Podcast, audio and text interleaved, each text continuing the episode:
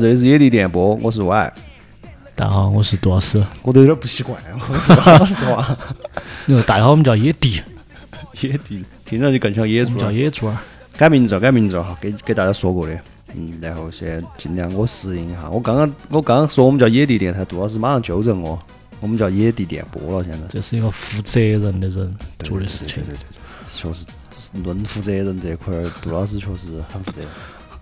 呃，今天就讲一个我们很之前已经预告了，我们都很有兴趣的，我觉得是我们本月的重磅企划，是的，就是啥子呢？杜老师？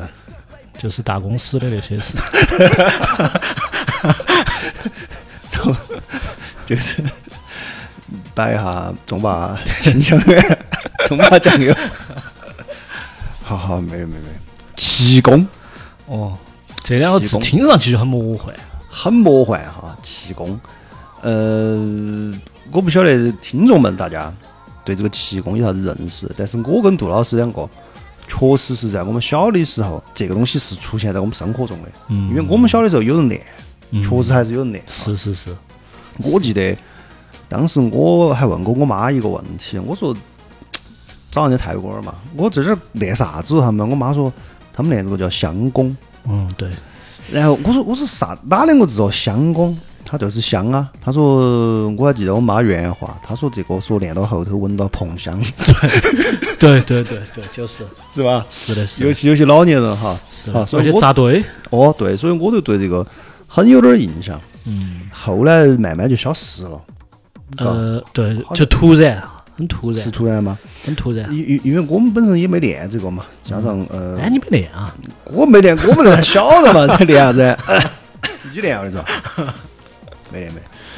呃，后面它慢慢就消失了，然后，呃，上一期我们讲那个宇宙探索编辑部的时候，里面就跟这个有点关系嘛，就聊到这个，说我们今天这一次就系统的跟大家摆一下哈，因为本身也是我们童年，而且上回我们也说了，我们那个地方出奇又，出了个奇人，关键是出奇又出了一个很重要的人。纯粹顶流。顶流，纯顶流，呃，等于是哪么个级别呢？呃中国气功界的王一博，是不是？按现在的说法哈，呃，不能这么说，王一博的粉丝不舒服啊。谦儿哥，因为因为圈儿哥现在已经那个了嘛，他反正就你不舒服你也只有避到，相当于那那个时候的圈儿哥哈。啊，哪个圈儿哥？要说名字吗？说了能不能上我这期？我没反应过来，主要是谦，哪个圈？好不好不不说，相当于中国赛车界的韩寒。哦，要得嘛，要得呃，中国内增高界的第四位，啊，是是是，就那么重要哈，那么重要。OK，这个人呢，呃，我们还是小卖一个关子，等一会儿再给大家说。嗯。我们还是先给大家扯一下，到底啥叫气功？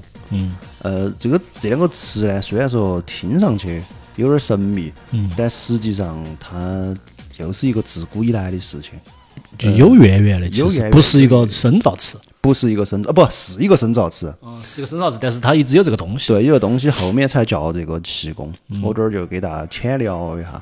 最早呢，这个东西其实在两汉时期就有了。哦，呃，湖南有个博物馆嘛，里面镇馆之宝就是马王堆那些东西嘛。嗯对，里面就挖出来过一个叫马王堆导引图。嗯，我感觉有点像五禽戏的那种。是的，你说对了，包括易筋经、嗯五禽戏、八段锦这些，其实他们在那个时候就统称叫啥子呢？叫导引术。哪个导哪个引？导引就是你现在脑壳里面想那个哦导引，啊不是不是导引，是导引，导引术。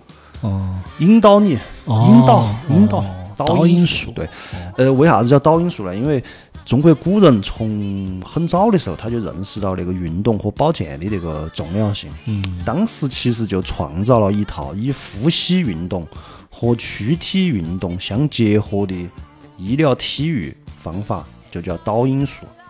其实这个东西是归到中医底下的，嗯等于就是西医啥子？复健、嗯康复训练。哎呀，呼吸就是冥想嘛，现在说那么多，冥想还不是讲呼吸，怎么它还有身体嘛？对对对，就是它还有有点像类似瑜伽啊，懂懂懂懂懂哦，差不多的对对对，是这个东西。所谓导引呢，就叫导引行气，它主要是就分啥子导气灵和引体灵柔两个部分。嗯最早的记录是在《吕氏春秋》里面就写过嘛，说先民居住环境恶劣，易生疾病，于是人们就自创了一种类似于舞蹈的动作，嗯让筋骨伸展、气血通畅，来消除疾病，同时也是舞蹈的那个萌芽，嗯就是跟舞蹈也有点关系。嗯总之，它是一个自古以来就有的。比如说我们刚刚提到的五禽戏，其实就是华佗创造的。嗯东汉末年的时候，他就是模仿虎、鹿、熊、猿、鸟四种禽兽。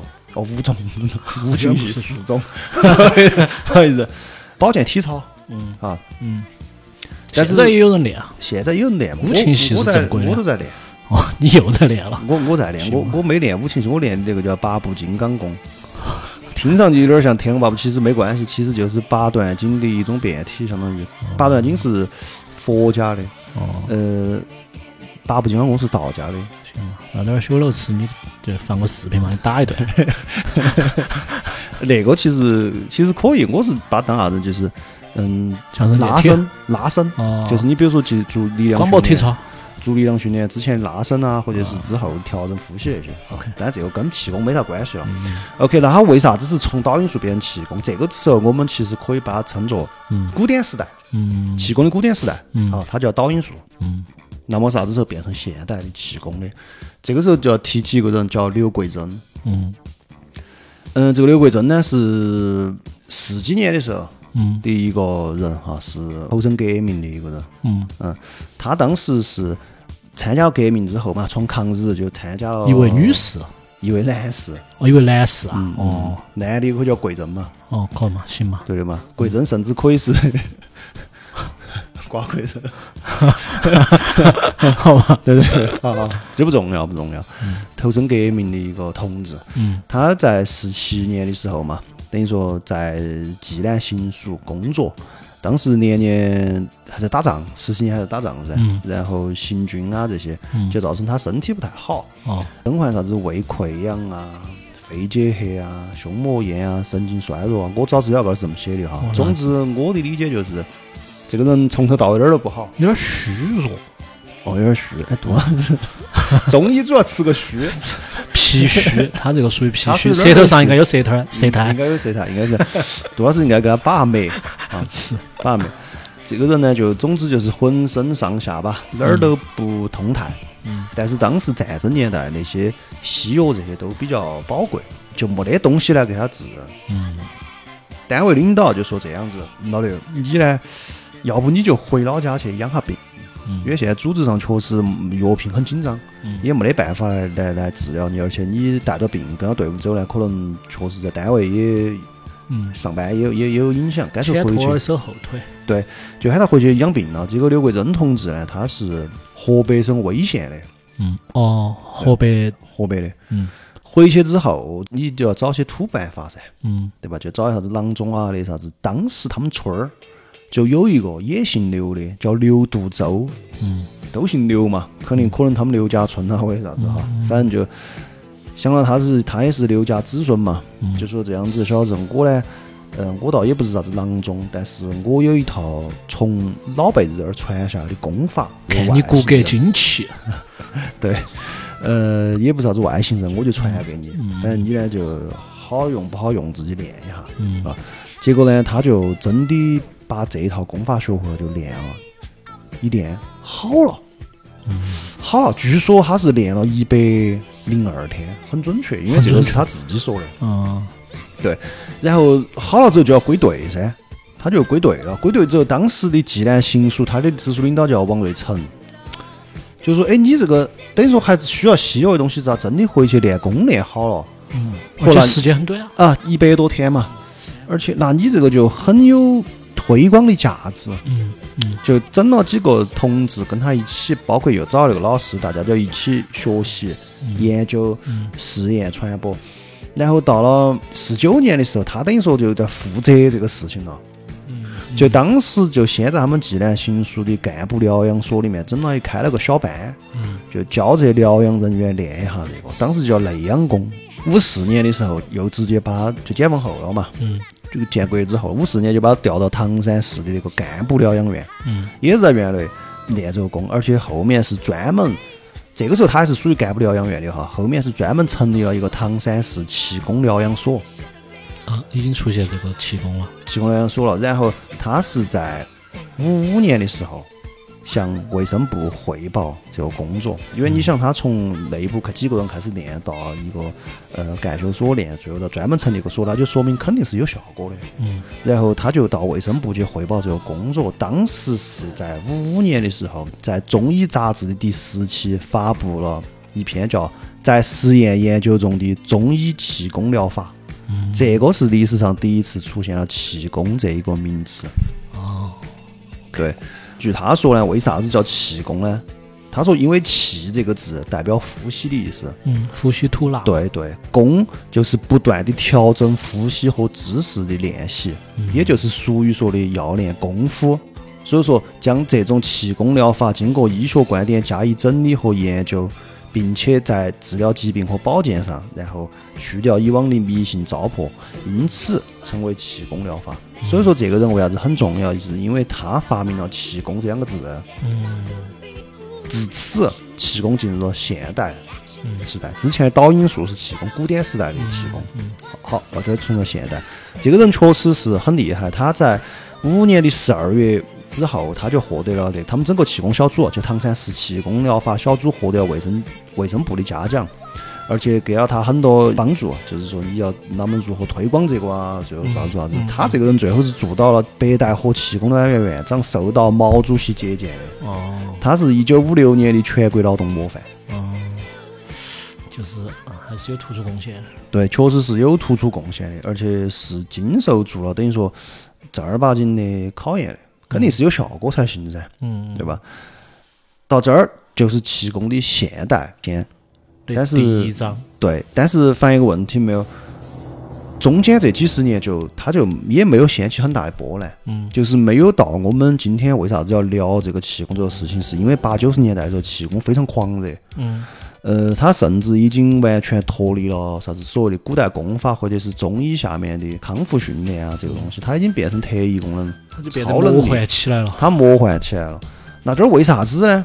是因为我的理解是，嗯，其实在这个时候，刘桂珍同志他已经把气功这颗种子给做好了，嗯但是当时的气功还没有遇到那个让它疯狂野蛮生长的土壤，嗯对，也就是所谓的环境。嗯，而且中间五几年到八几年，它中间发生了一些事情嘛，对你可就是也不可能允许这些东西存在。六几年、七几年都有不同的社社会上在做其他的事情嘛。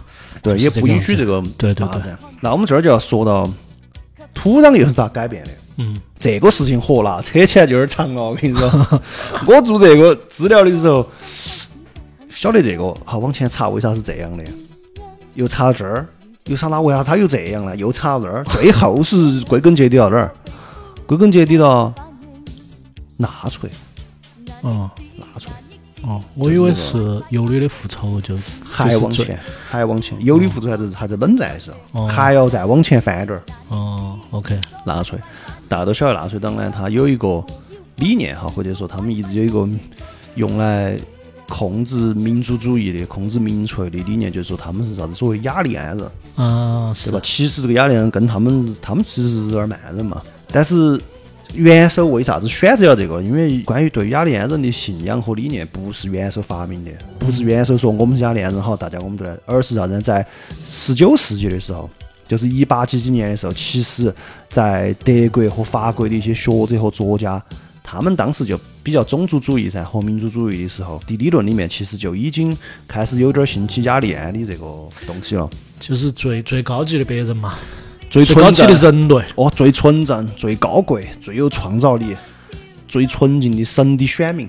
我晓得，我晓得，就是他们当时纳粹还要弄那个尺子去量你的眼睛、眼距、耳朵，就是你符合这些标准，你就是一个雅利安人。对，呃，而且当时社社会上是一批艺术家、呃文学家、政治家，他们很推崇这个。比如哈，有个很知名的作曲家叫瓦格纳。嗯。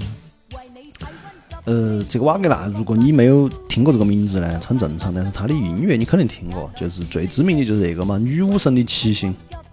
哦，就是你肯定要放一段那个。我肯定要放一段，我先给大家哼一段嘛。行。算了，直接直接你放一段。雅利安人，你哼吗？我哼不像，就直接给他放一段，你一听你肯定听过，从小到大哈，就是一个很很厉害的作曲家。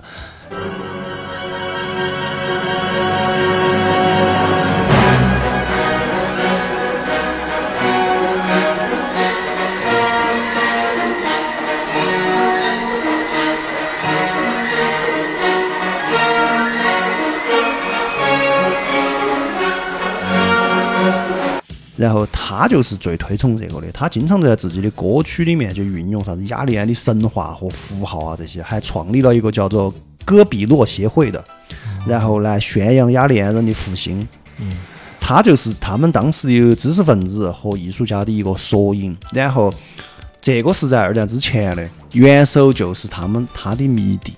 啊，所以元首当时上台了之后，他也需要煽动民族主义，嗯，对吧？所以说他就选择了这个雅利安人，不止元首哈，以元首为代表的一大批纳粹党的高层，嗯，都接受了这个。就有个说头嘛，有个说事。对，然后为啥子拿这个位置又扯到跟气功啥关系啊？是这样的，你看啊，你说你是雅利安人，啥子最高贵、最纯净、最有创造力的种族，你要有点东西说，嗯不是说你说你是你就是。嗯所以说，纳粹在战争中的时候，其实一直有一定的神秘主义倾向。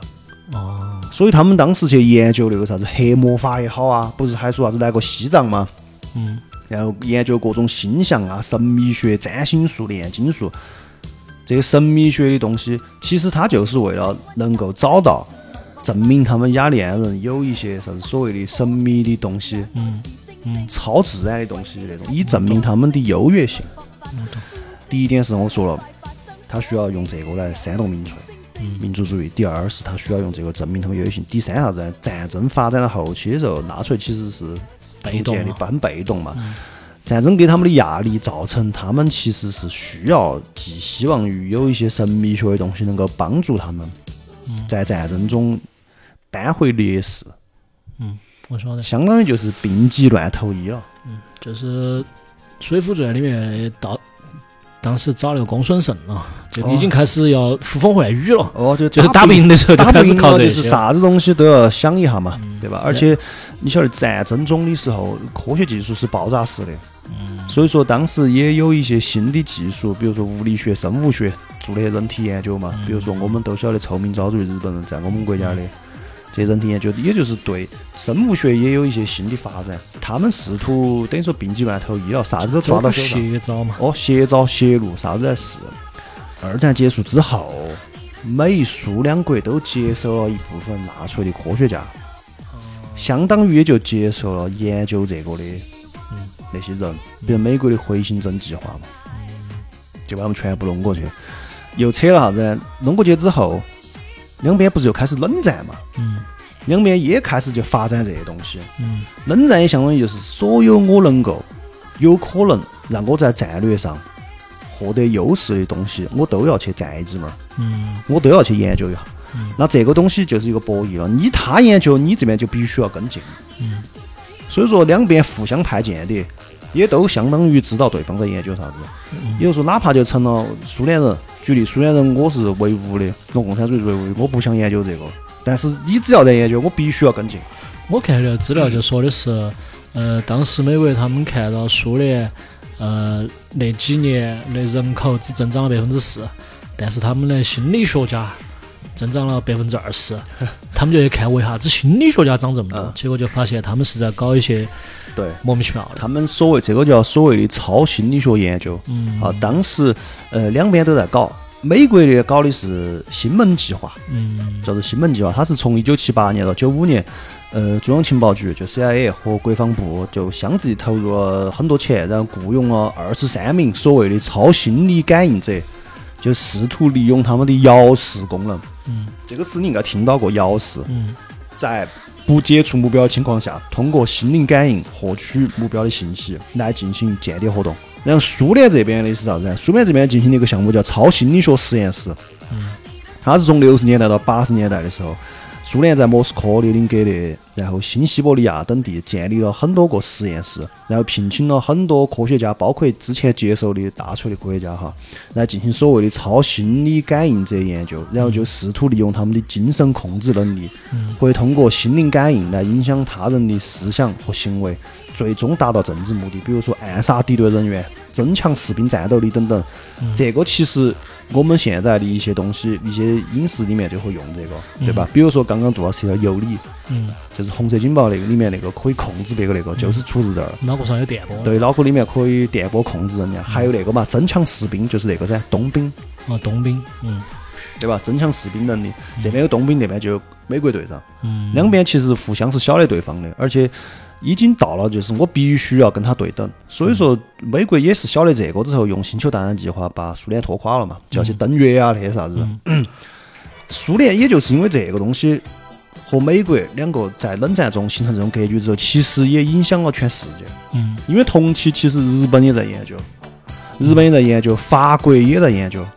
嗯。比如说日本呢，日本主要就是因为它战后它的官方被那个了嘛，嗯，就接管了嘛。被接管了。他主要是在那个民间一些组织里面就进行一些神秘学和超能力的研究。哦，然后呢，他主要是集中在心理线、心灵线，像灵媒、通灵、占卜，还有啥子超感官、心灵感应、念力这方面的东西。这儿又扯到为啥子后面又会出现那个超能力、盲人按摩的瓜瓜？哦，邪教为啥子日本又会扯到超能力？就是麻原彰晃是咋麻原起来的？彰晃，对，其实都是有迹可循的。就是他们都在那个时间段，大家出现了，对对对，然后我们国家出现的，超灰色线嘛，相当于、嗯等于说复兴千里。然后法国这边也是在搞这些东西，然后日本呢，它主要也是最开始因为民间在搞，所以说最开始在是一些作家、艺术家，比如说我们都晓得认识两个人一定听过太宰治、嗯。三岛由纪夫这些，他们都在自己作品中描述过神秘学的和超能力场景。嗯他们都信嘛。都行。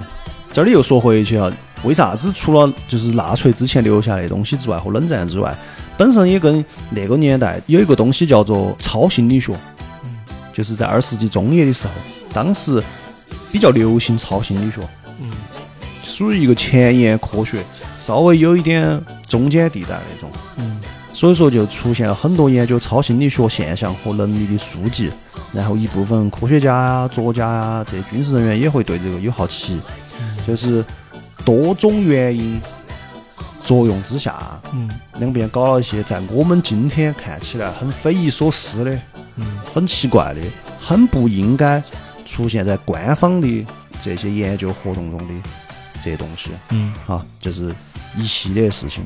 一系列 OK 外因。对，那么这儿就扯到我们了。嗯当时我们其实肯定也是晓得国际上在研究这些的。嗯那么我们东看西看，顾左右，回头一看，我们有啥子？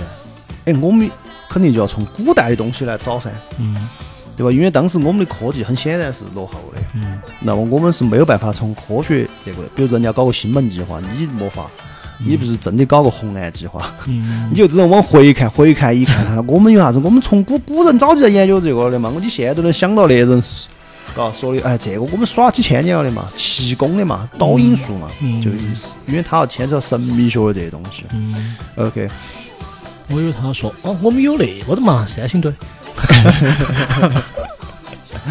所以说在当时，一九七八年的三月份，嗯全国搞了一个叫科技大会，在北京召开的。嗯当时就提出了一个我们现在很知名的一个口号，啥子？科学技术是第一生产力。啊对，在会上，而且当时在那会上就鼓励大家探索新的科学领域。嗯这个会刚开完，第二年就开了一个叫全国气功汇报会，啊而且七九年底中国气功科学研究会就正式成立了，而且这个是挂到科中国科学技术协会底下的，嗯下面的人体科学学会。嗯也就是说，官方给你开了一个口子，嗯就是我们现在可能要研究一下这新的领域。当然，官方没有说喊你去研究神神叨叨的东西哈，嗯只是说我们可以现在去研究一些新的领域，而且国际上现在也在搞，嗯，对吧？我们现在可以来研究这个。说得走啊，我觉得。说一走，走这儿有点像现在啥子，每过几年都有新的东西。前几年耍币，新的东西，嗯，后头几年元宇宙卖那个 NFT 土还有那个地土地，土地这些东西，这个世界上哈，永远有一部分人他就是要用最新的认知来挣钱的，来搞些邪门歪道。来。搞些邪门歪道的。哪怕国家跟你说的是我们要搞研究、科学研究，但是有些人只要抓到这个，他就要搞点其他的，嗯，但我觉得国家搞这个也，嗯国家是没问题的。无可厚非。就是比如说，你现在新能源，有人想搞水变氢，有人想搞其他的，是是各种能源，他都搞得出来。就是每个人都有每个人觉得，哎呀，好像这个方法也可以，那个方法也可以。但是有些你听你过二十年就觉得，神的，就是咋会要这个想法呢？对对对，就是说国家给了你一个大的方向，但是很多人就会有自己的路径，有些就走偏了。嗯当时在一九七九年六月份，第一个吃螃蟹的出现，四川日报就报道了一个大竹县嗯发现了一个奇人，是一个小娃娃，嗯叫做唐宇。嗯，他会做啥子呢？他会用耳朵识字。这个就是中国特异功能现象的第一个案例。嗯也是整个气功热开始热的导火索，嗯，我感觉我小时候都听过这种事情。是吧？对，当时呢那篇报道哈，我瞟到了一眼，他还旁边那个报道下面哦，文章标题下面还写了一行小字，就是报道了这个汤宇的事迹之后，写了一行小字：省有关科研部门已采取措施对这一现象进行科学研究。这儿是七九年，大家结果是抽血，看他是 A 型还是 B 型。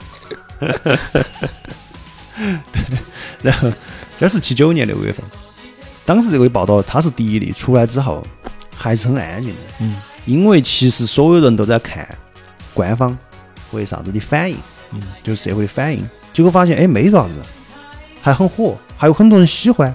嗯。嚯，那你要这样子说的话，你都能想象那些几十年从过去耍把式的、搞搞手上的活路的嗯。魔术师啊这些，中国古古代那些戏法的。嗯。卖金疮药的、胸口碎大石的、滚钉板儿的，这人我都能想象到说，嚯，你要说这个那我就不困了因为中国自古就有很多这些东西，啥子耳朵识字都小儿科了。我前段时间买本书，你看嘛，还这儿。中国古代奇巧淫技，《中国古代奇技淫巧》哦，奇技淫巧，这么厚一本书里面全是写的各种奇奇怪怪的东西，就是各种术、各种那个嗯小小小动作，好咋个玩儿一些这些。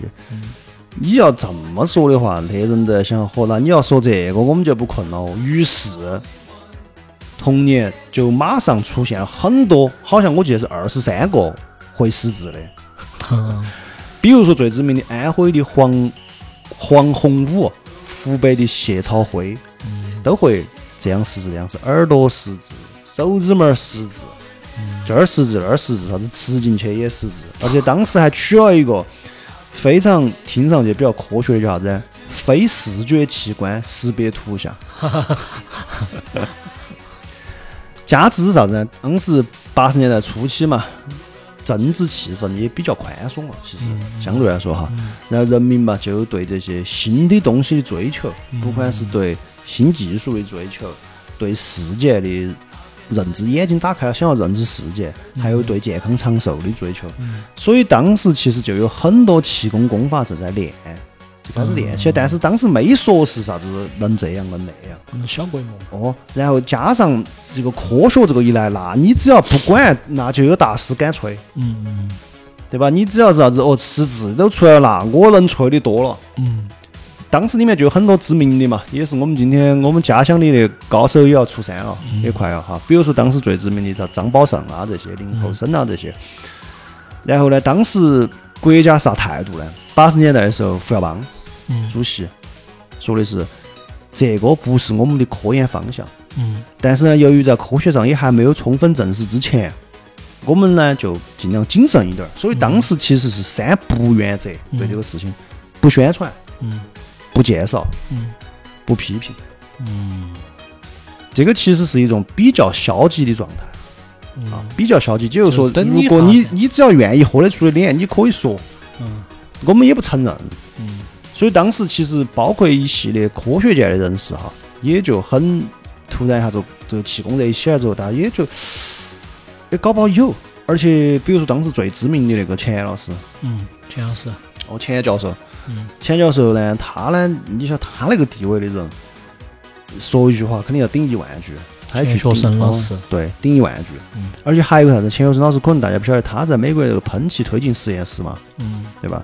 当时他们那个创始人五个，我记得是，嗯，自杀小组，哦，其中有一个本身就是搞这啥子黑魔法炼金术研究的，嗯。当然人家另外身份也是科学家哈。嗯。也就是说，在那个年代，即便是钱教授这样的顶级科学家，他对这个事情其实也还是有一定的，嗯，就是说一一定的期许吧。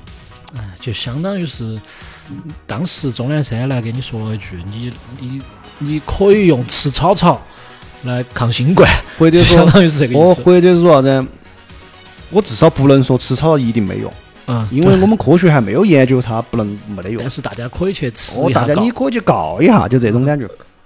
哦豁，这儿一火就一发不可收拾了。比如刚刚我们说的盐宝胜，马上就被调入了五零七所。当时五零七所就是在科国防科工委下属的一个航天医学研究所里面，成为了这气功大师摇身一变变成科学工作者了。嗯而且春晚高头表演，他表演啥子天人感应、隔空取物，嗯，我看了的，对吧？春晚那个我们做资料的时候，我也看了几期。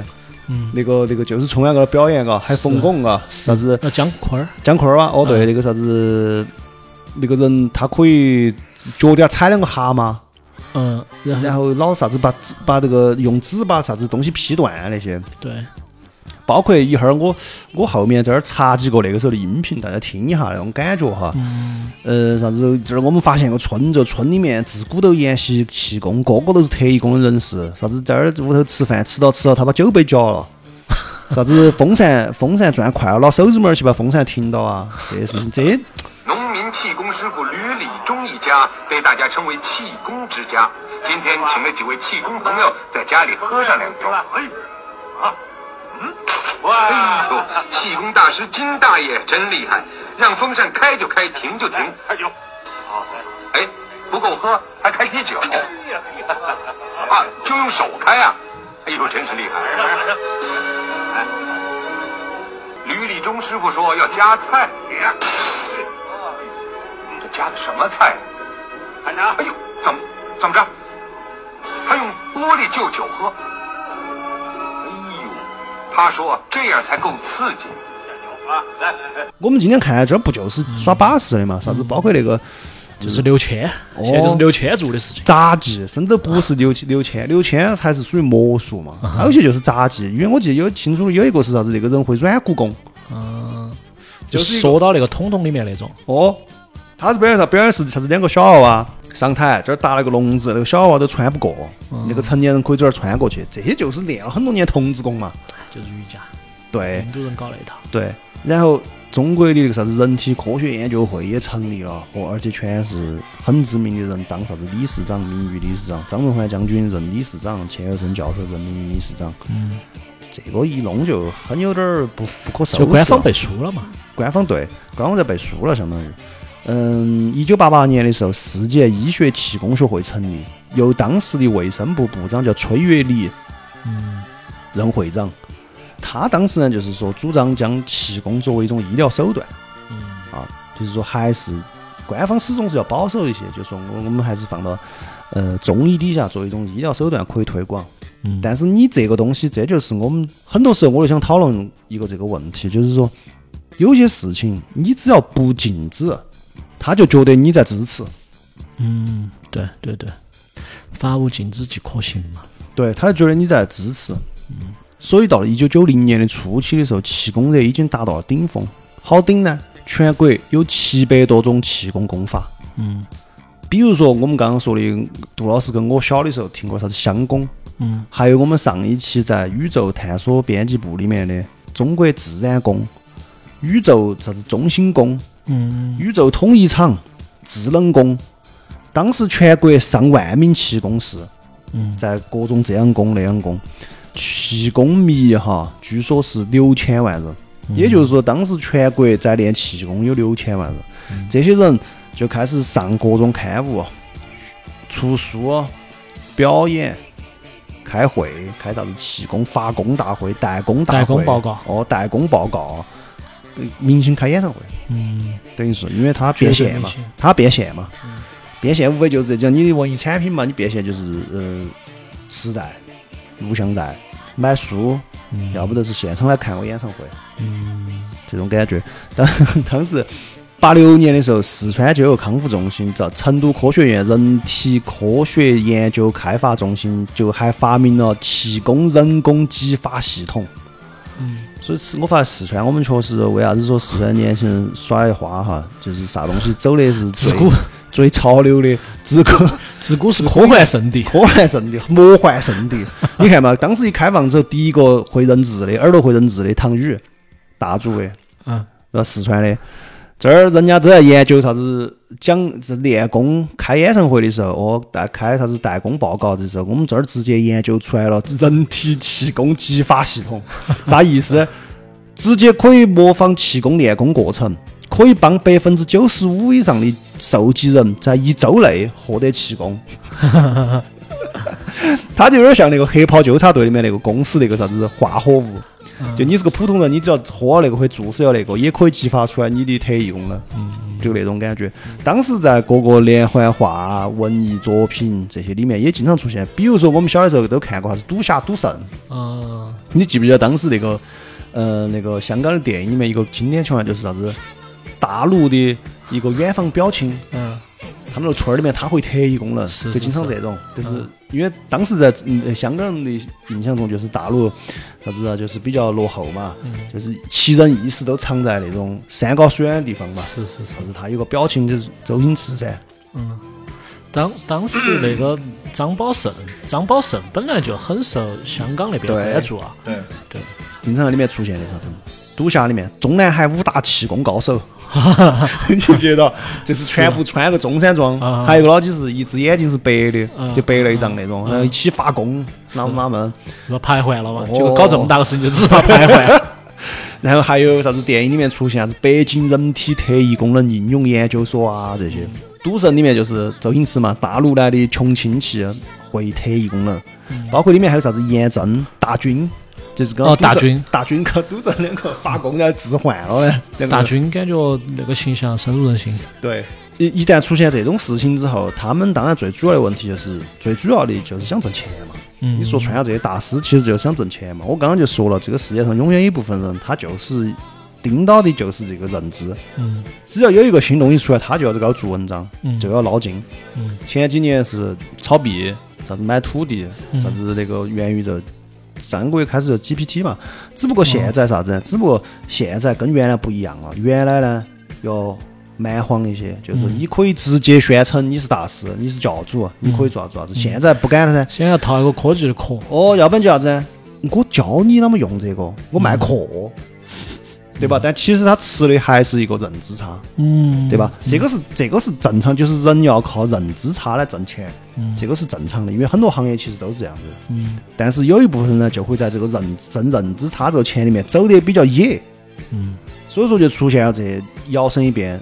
现在就是教你这样，教你那样，一会儿爪子爪子。气功时代就是当大师嘛，嗯要不就是卖课，我们刚刚说的，要不就是卖产品、卖周边。嗯比如说，其实有一个叫呃沈昌，他练那个东西叫啥子呢？叫特工，就叫特工。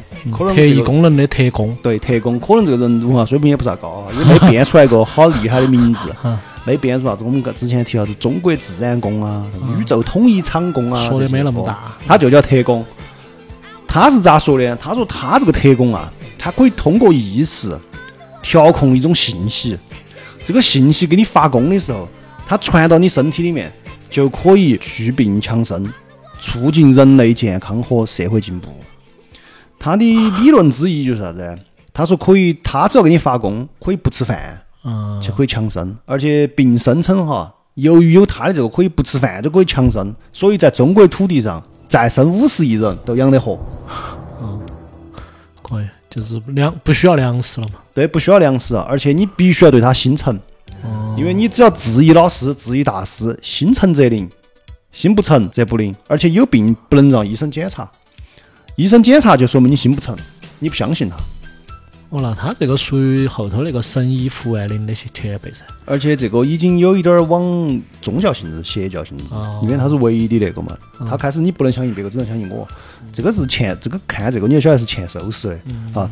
九零年的时候，这个老几就在苏州、常州这些地方兜售他的特工。当时他的一场所谓的特工报告门票，一场进账十万。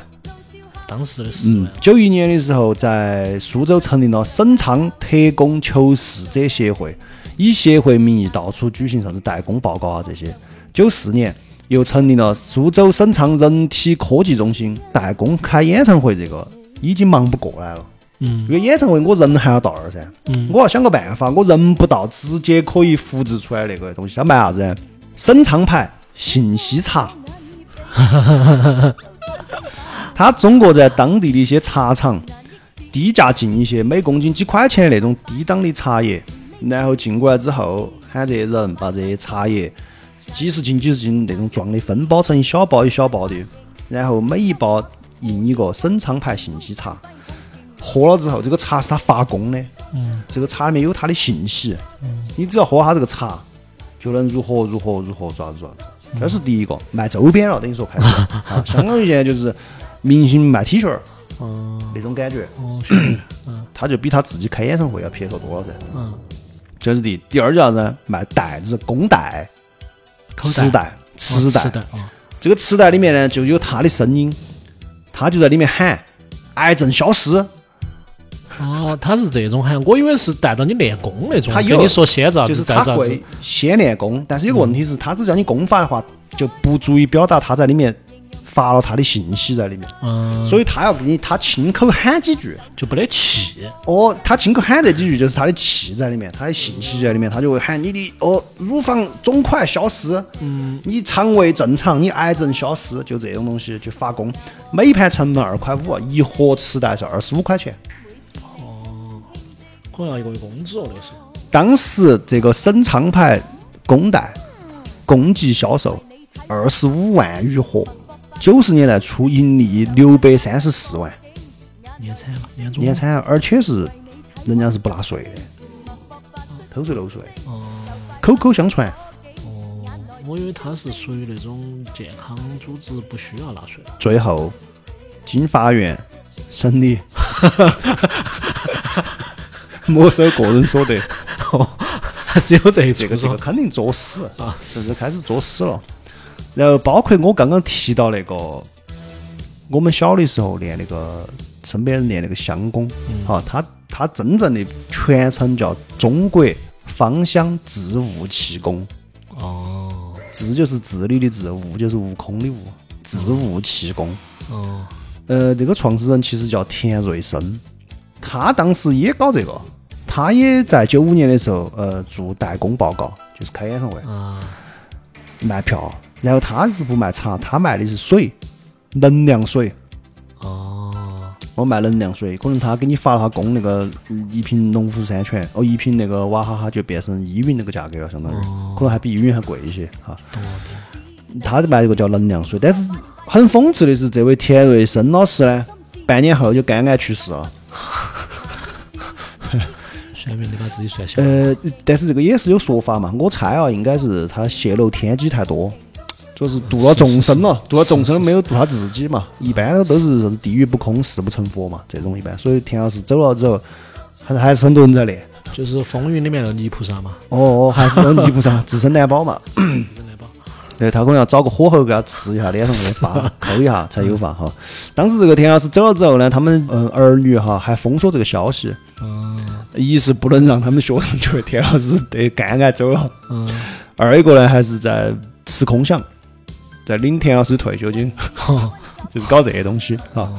在这个地方呢，终于聊到家乡了。这个时候，我觉得我们可以把我们家乡的那一位顶流、超级顶流的名字说出来，他就是中国一代气功大师，甚至可以号称中国气功教父、绝对教父。超级无敌霹雳顶流严新严老师。这两个字咋写的哦？严，就是你后面严就是很严厉的那个严格的严。严格的严，新就是新旧的新。这个严老师，我们还是简单说下他的神功有好凶嘛哈。嗯，据他自己说呢，美国射过来导弹，他发功可以改变，轨道，可以改变轨道。也就是说，就有因为有严老师呢，中国就不怕跟美国打核战争了。越发过来导弹，它可以改变轨道。嗯，呃，二一个严老师还有啥子知名的那个功能呢？就是大兴安岭当时着过火，这是他最出名的事迹。最知名的事迹。对，严老师通过在千里之外发功，把大兴安岭的火给整灭了。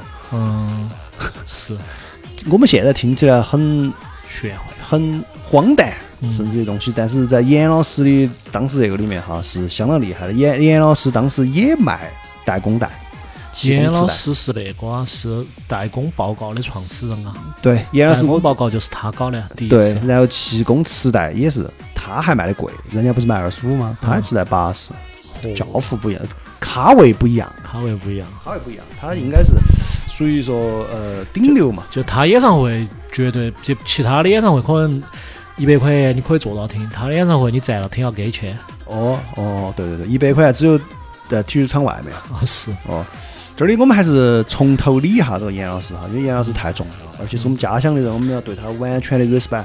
而且严老师现在还在，在啊，严老师在美国，嗯。啊，还混得好好的。嗯。呃，这个严老师严新呐，他是在绵阳卫校。嗯。学了两年医，嗯。而是一个中专。啊。嗯然后毕业之后在东安。嗯，江油东安乡当他就是，东安人啊。当医生。对。嗯，一九七一年到一九七四年的时候呢，从东安到了江油县卫生防疫站当医生。嗯卫生防疫站就是河边上，原来嗯七四年的九月份，又从防疫站呢到成都中医学院呢系统的进修。嗯毕业后是被分配到了绵阳中医学校任教。嗯嗯他当时担任的是中医内科、妇科和基础理论等课程的教学，并且当了班主任。嗯一九八二年的时候是调到了重庆中医研究所，开始从事一些临床工作。在当时的时候，他就开始除了中医手段之外，就开始使用他所谓的气功给病人进行治疗了。他是出于啥子原原因呢？是因为他当时在成都中医学院毕业的时候，嗯气功开始慢慢复出了。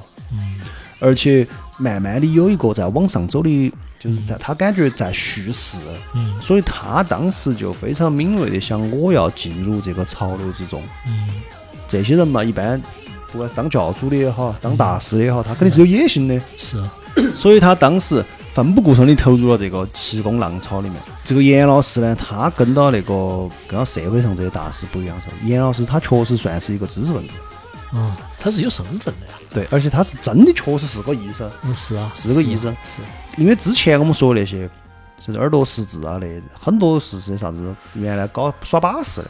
都是民间奇人异事嘛。对他当时在重庆的时候研究这个呃中医研究所研究从事临床工作的时候，就用过所谓的释放外气。嗯那个我那个场景大概就是你坐在这儿，我在很远的地方给你发功，嗯我在释放我的气嗯，来治疗几个病人。但是当时呢，据说是有效果。有效果啊。不过很多时候呢，其实这个我们现在晓得，第一是安慰剂嘛，嗯第二是心理暗示嘛，这都是有可能的，嗯对吧？他这个事情，他其实遇到了一个伯乐，这个也不是说你投身了之后，你想火就能火的。嗯他在重庆通过这种所谓的释放外气的方式治好几个病人这件事情，在八四年的时候是被四川的一个《工人日报》给采访并且报道了。因为你想嘛，呃，第一个耳朵识字也在四川，甚至研究人体特异功能激发器也在四川。那四川就这么潮哈，啥子最新最魔幻的东西，嗯。所以人家不叫陈姆斯特丹，人家自古 都是走到最前沿的，是，不是现在我们这些小娃娃。所以现在你正在听的这些小朋友们，你不要觉得你很潮，你爸你妈都很潮，当年。你是纯粹捡吃剩到的，你潮不是因为你是你们家最潮的，而是潮是你们家的传统。是。你可以今天这个事情，因为很多这个年代刚好是我们父亲母亲的这个年代，你们去问下他们，他们也会给你摆很多哈，很有趣。今天相当于你们的课后作业，你们也可以去问下爸爸妈妈。欢迎你们给我留言哈。好，说转来，当时这个事情其实它被报道之后，就在小范围里面有一些知名度，就上热搜了嘛。哦，只不过是小范围的。然后呢，又因为这个《工人日报》的作用。发酵了之后，在八五年的时候，他就被《体育爱好者》杂志和当时有本叫《气功与科学》的杂志先后把他报道了，而且就把他正式从四川推向了全国的气功爱好者。于是乎，全国各地就有很多人来找严新治病。他发展到最高峰的时候，北京那边的有关一些人员哈，就要求他，请他给哪个呀？给邓稼先治疗晚期癌症，让他发功。他就是在那个中国解放军总医院医护人员陪伴下面，然后通过各种周密的治疗啊，啥子他有点发功啊那些，效果并不好。他就觉得是他有点受排挤，就觉得好像在医护人员里面有一些人也不是很相信我，嗯，就是这个这个治疗的环境不是我最最有利的环境，所以最后还是失败了。这就是看你咋个说嘛。对，就是编个谎子。对，当然最后我们这儿要提一下，就是。邓稼先老师，他最后是在七月二十九号下午就与世长辞了。啊，这个是我们中国的两弹一星的元勋，在绵阳科技城。从小跟杜老师嘎都晓得邓老师那个。我记得我小的时候，我们还走绵阳去，好像扫过墓嘛，是做啥子个？有一个那种类似于校外活动啊啥子的时候。对，就是我们绵阳的人才邓稼先老师哈。然后当时这个严信相当于就没有在给邓稼先的这个治疗上。出名没得到啥子好处，因为他失败了，栽了一手。对，栽了一手。但是，他当时其实去北京这个事情，在另外方面其实还是有一些收获。比如说，他当时去了北京之后，中国气功科学研究会理事长叫张振环，嗯，就把他给接了，就说这样子，他说，呃，我们呢，过段时间呢，就有一个要到日本去访问，嗯。就是作为中国气功科学研究会嗯的这个名义到日本去访问，你跟我们一起，嗯就把他纳到这个访问团里面了。这个显然又是一个履历上的背书，进编制。第二个是啥子？当时到了北京之后，清华大学有两个气功爱好者，嗯一个叫卢祖英，啊，虽然我们不说名字，因为这人搞不好还在。但严老师说就说，因为他在美国，他也不敢回来啊。呃，当时清华大学两个气功爱好者本身是清华大学生物系和化学系，他们跟着严老师接上了之后，搞不好就是严老师粉丝嘛，就像模像样的做了一个实验，就所谓的外气改变分子结构。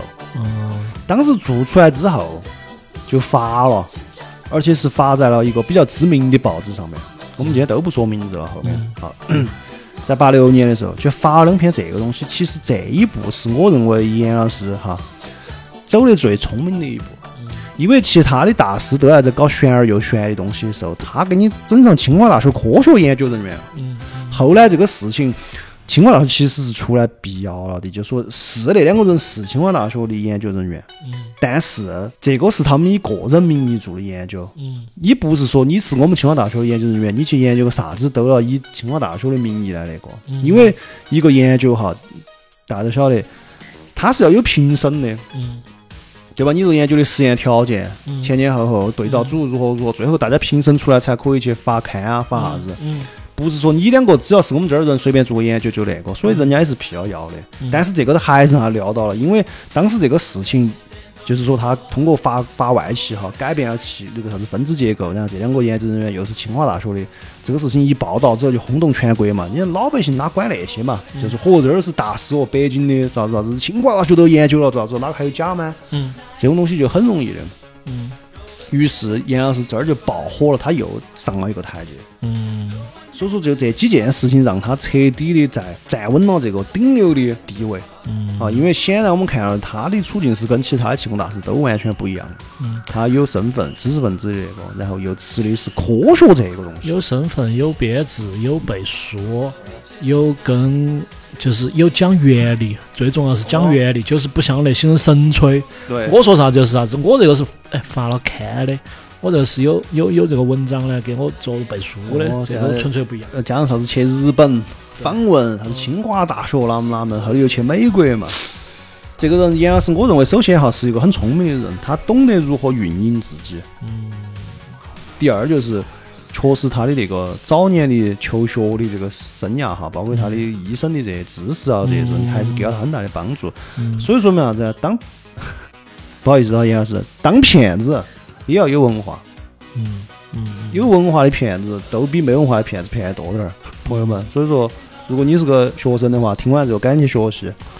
对对对对然后呢，今天刚好杜老师呢，因为杜老师他们家庭呢，在我们江油属于高知家庭，所以因为杜老师大家都晓得斯坦福的嘛，对吧？对吧？所以说，所以说，杜老师呢，好巧不巧，作为中巴的书香门第，跟这个严老师的屋头，据说好像是有点渊源嘛，杜老师。是我小时候练过功的，没有没有，是这个样子的，就是，呃，我记得我很小的时候有一次跟我爸一起吃饭，三个人，我爸、我还有一个叔叔，那个叔叔呢，我爸说是他的初中班主任，然后呢，当时吃完那顿饭之后，就拿了本书回去，然后那本书呢，就是以我小时候的认知，我就觉得真的有点好看。那本书的名字叫《中国超人》，中国超人。呃，那本书讲啥子？那本书最近我又把它翻出来，就是完全讲的严新老师的生平，以及他怎么起发迹，嗯，以及他中间的一些各种的经历。他的神迹时刻，他的神迹时刻，对。然后，呃，我刚刚说了，吃饭的那个叔叔就是这本书的作者，然后还写了一个，嗯，那我我把那本书封面一翻开，那个扉页上就写了一个金正，啥子啥子，就我爸的名字，中嘛中嘛中嘛那个文文化界的嘛，就不方我爸名字就不方便说了，嗯说了大家都晓得。然后，然后那就是大概就这个样子。然后就是整个这本书是在写这些。然后我顺便也补充哈，刚刚我老师说的一些细节嘛。嗯首先是叶欣是怎么发家的，那本书上写的很详细。啊就是因为这本书整个就是以一个呃采访的对他他算是信，这这本书的口吻绝对信徒。绝对信徒。但是后头我问我爸哈，我说的，哎，这个这个郭老师他当时写这本书的时候，他他自己信不信啊？我爸说，反正他有点喜欢打麻将。什么关系？哦哦，我晓得，想搓牌。万一学回来之后能搓牌，就是那个赌圣那不是，。我爸说他真的不行，啊然后他就是他他只喜欢打麻将，然后。但是这本书的口吻就纯信徒，嗯然后他写的那个这个严老师咋发家的呢？就是这个严老师小时候有个外号嗯，叫精灵鬼，哦，精灵鬼从小就聪明。从小就聪明，看起来聪明。嗯精灵鬼在小时候就在一次小伙伴们捉迷藏的过程中，在东安乡，嗯然后就遇到了一个高人。这个高人呢就说的：“你愿不愿意拜我为师？”然后叶老师说：“我不拜。”然后高人说的：“那这个样子，我给你做一件啥事情，我有点忘了哈。就大概意思就是，我从你左边口袋里面掏一个苹果出来，你信？然后你就拜我为师，行不信？”然后叶老师说：“只要你做得到，我就行。”因为我根本是我都没得钱买苹果吃。然后他这个大师就当场发神功，然后就做了一件非常令幼年时期的严老师不可置信的一个神迹。严老师当时就拜了这个大师为师，总结来说，就是我听完这个时刻，就是天选之人时刻。天选之人。就然后嗯这一章就讲的是严老师怎么样。呃，拜的这个人嘛，这一章的最后一句话我记得比较深刻，就是，呃，笔者也询问过严行老师，嗯，这位大师到底是谁？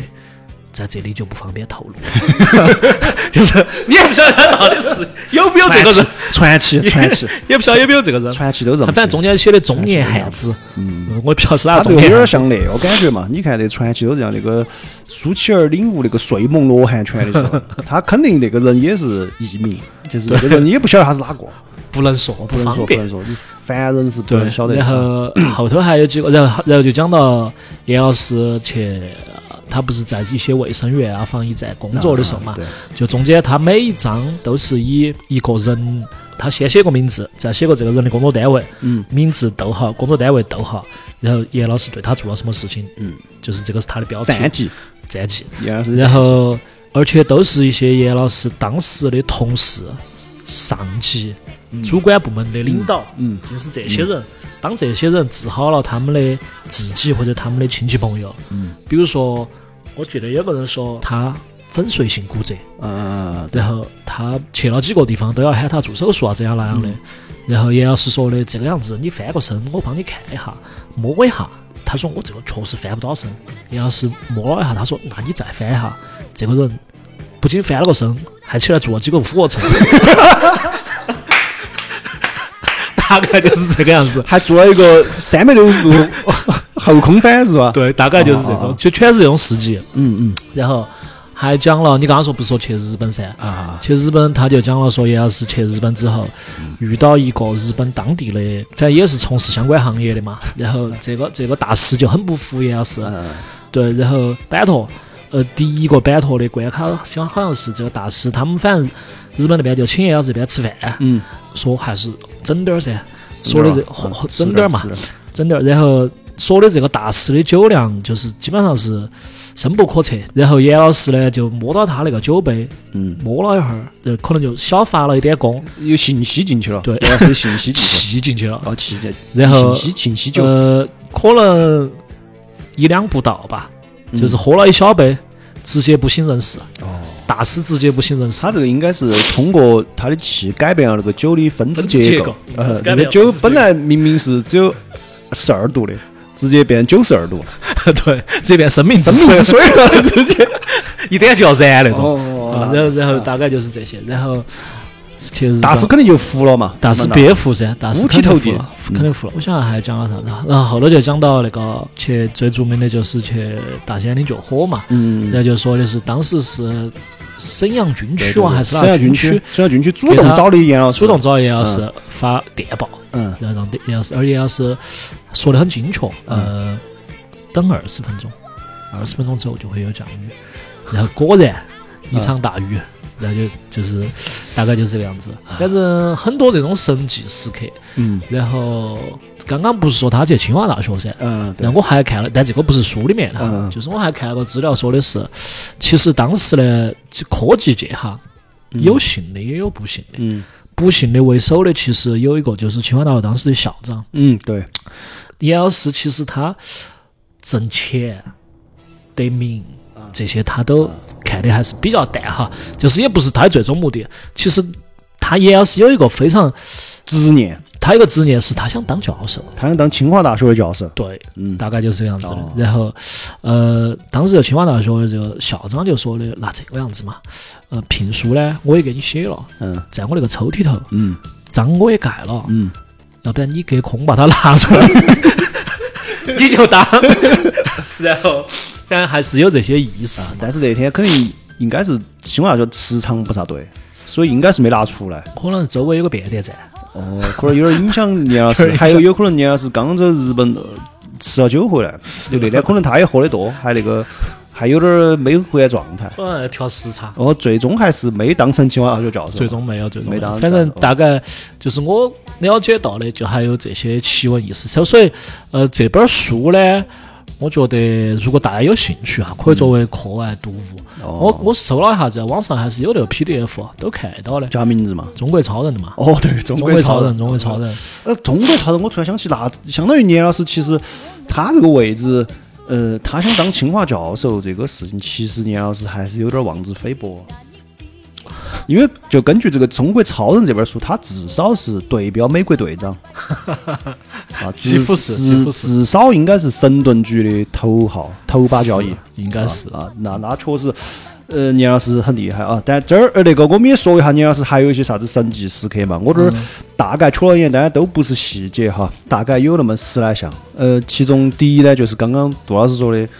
当场治愈粉碎性骨折，还扒起来做了个俯卧撑，还翻了个后空翻。那个二一个呢，就是中科院的高能所实验嘛。嗯三就是大兴安岭灭火。呃，我看了资料是说，除了下雨这个之外，还有严老师说的这个火，三天之后一定会灭。啊，然后是确实呢，历史上也是三天之后就灭了，说准了的啊，说准了的。但是呢，这个三天呢，无数的武警战士嗯，和军人在前线流血流汗在灭火是啊，但这肯定不重要，主要应该是年老师三天才发功是啊，但但是只是说，如果下次还有这种事情的话，他应该是第一天都发功，就给免得武警战士还是有一定风险。还是要给叶老师一些哦，时间。最主要是那个大师还是要有那个呃，怎么说呢？就是考为众生考虑嘛。是，对对，呃，这是这个，然后还有就是那个清华大学的实验，然后还有攻克艾滋病。我看艾滋病，嗯，据说他也有在做这方面研究，应该可能也快了。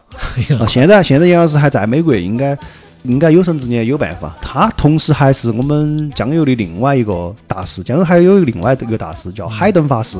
嗯，呃，这个海登法师呢是另外又有点涉及传武了。好，这个当然又可以讲一期了。嗯啊，海登法师那些啥子二指禅、一指禅啊那些，嗯他也是海登大师的弟子，是他拜过海登大师。他还会，据说还会钻墙术，哦，就穿墙，就崂山道士那个穿墙术。他到美国去的时候，还做过一个很神奇的事情。到了美国之后，跑到墓地里面去采气，哦，有有这这个一火就把人家老美吓到了，是不一般。还有啥子打碎胆结石啊这些，啊它可以凌空隔空击碎你身体里面的胆结石，哦就比现在核磁共振这些要凶得多哈。总之，这个严老师呢，当时在国内已经发展到顶峰了之后，他其实清华大学那个那个教授没当成呢，他就出走美国了。在现在你就能查得到，你搜研信，你马上都要查出来他跟克林顿的合影，嗯跟老布什的合影。嗯，就是说，确实这个人在美国混得也不错，至少在那个时候。而且还有一个嗯就是严老师是所有气功大师里面发那个 SCI SCI 嗯发的最多的，对他现在都还在发啊，据说他发了六篇，十多篇，我看十多篇嘛。啊。啊，SCI 确实是一个很厉害的那个。对啊，就是，嗯反正人家在发嘛，就人家还在做努力嘛。对对对，呃，去了美国之后，嗯、当然美国呢，这个环境更宽松，嗯，呃，而且我认为美国那个地方哈，当然这是我一个个人的猜测哈，不代表本不不代表电波立场。不代表本电波立场，呃，我们也没得资格评判，严老嗯。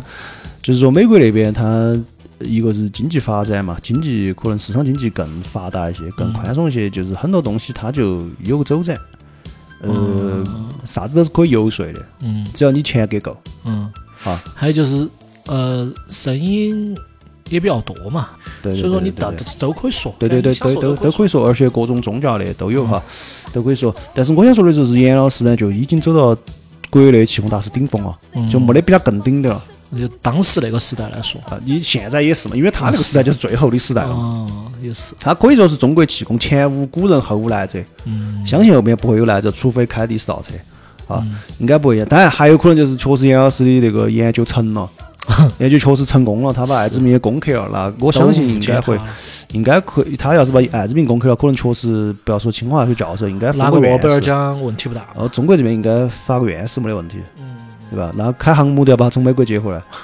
对，总之到这儿发展到顶点，那么也就该走下坡路了。而且因为这一切已经太疯狂了，嗯，已经该收了控。制不到了。呃，九十年代中期，其实气功就开始走向衰落，有很多方面，一是因为无数的大师逐渐的被揭穿啊，造假，二是这些大师呢挣了钱有了名之后呢，哦，很多是男的哈，嗯。女性的我们不是很了解，嗯。了解也不敢说。嗯。男性呢，他一发财，呃，有钱了。有名了之后就管不住下半身，嗯，所以就发生了很多骗财骗色，嗯。啥子误导信徒啊这些嗯。这些东西，然后就损害了这个气功的客观的公信力，等于自己把自己招牌也砸了。嗯。这是第一。然后组织上呢也开始管这个事情，在九四年的时候，中央就下达了一个关于加强科学技术普及工作的若干意见，其中就提到了这个，这就定了调了，就是这个希望他们刹车嘛。对对对，还有就是我们后面晓得的，可能不能在电视上说的那个嗯。邪教那些也出来99了年嘛九九年哦，邪教这东西也出来了，嗯。所以说这个是必须到了要控制的时候啊、嗯。啊。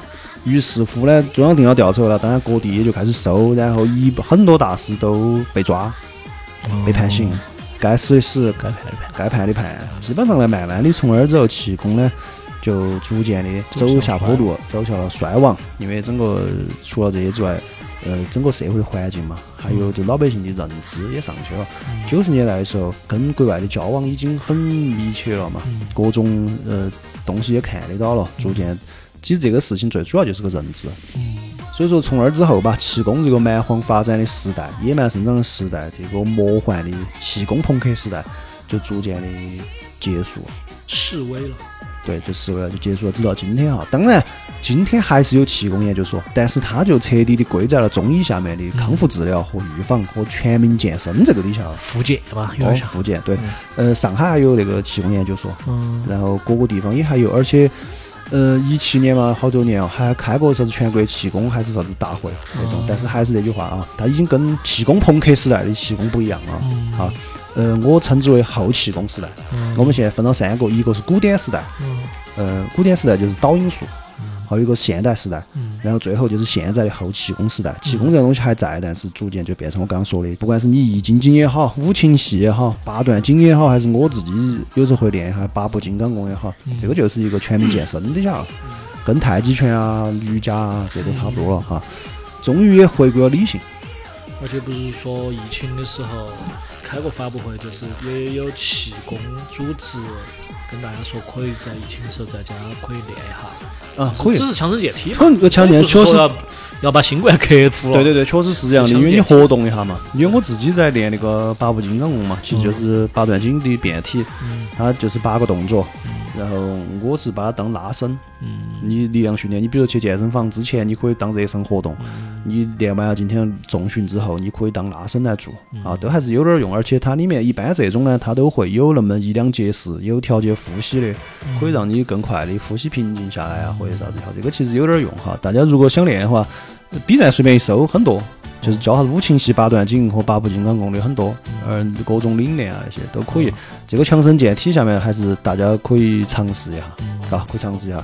但是这个时代反正就过去了，我还是很很很欣慰，我觉得终于终于就是一下安静了，嗯，整个时代安静了。我刚刚光讲那个故事的时候，都觉得血脉膨膨胀我。都血脉喷张了，我都觉得太多少有点疯狂，有点有点魔幻。所以说那个宇宙探索俱乐呃宇宙俱乐部，永远把它读不对。宇宙在这边，宇宙探索最开始是宇宙探索杂志社，宇宙探索就宇宙探索编辑部里面出现那个脑壳里面盖锅盖那些奇幻的场景，应该也不会再嗯再发生了。不得不说，那个也是一个很有趣的文化现象。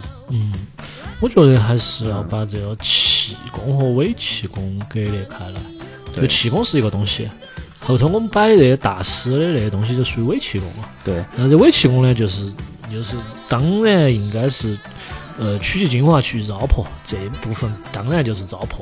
我觉得他们也、呃也该是有这些结局嘛。对对对，而且其实，在当时哈，嗯，我们现在我跟杜老师两个在那儿聊，显得我们两个很理性。其实，呃，嗯任何时代，再黑暗的时代，其实都有理性的人。嗯。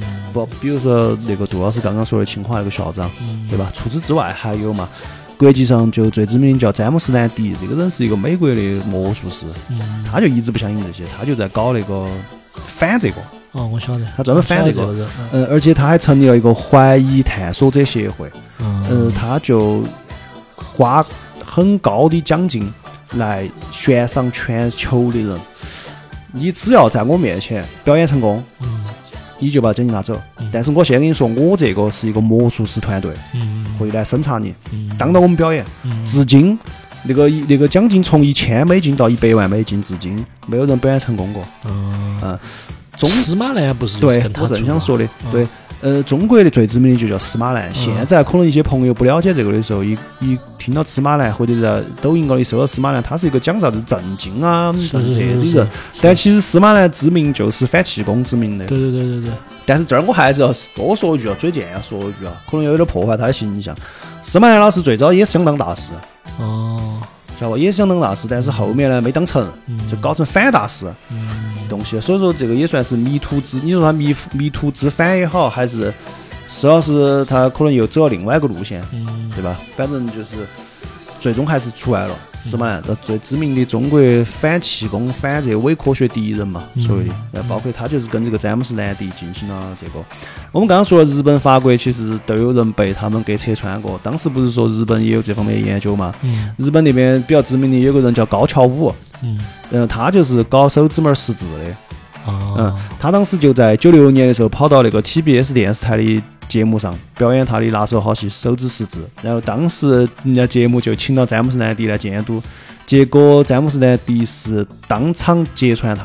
啊，对，所以说对，所以从今以后吧，这些事情也就慢慢的凋零了。嗯。就詹姆斯·兰迪还写了很多书哈，包括我们跟我跟杜老师一个年代的人应该听过一个人叫洛查戴马斯，预言家。啊，九九年哦。这九十年主要毁灭那个是，嗯，那个那个书，那个詹姆斯·兰迪也写过一本书，揭开呃揭开洛查丹马斯的面具。啊这个就是这个人是一个比较理性的人，比较反，因为人家本身就是魔术师，嗯，对吧？感到欣慰吧，不管在多么疯狂的年代，还是有人保持理性，是还是有人不相信。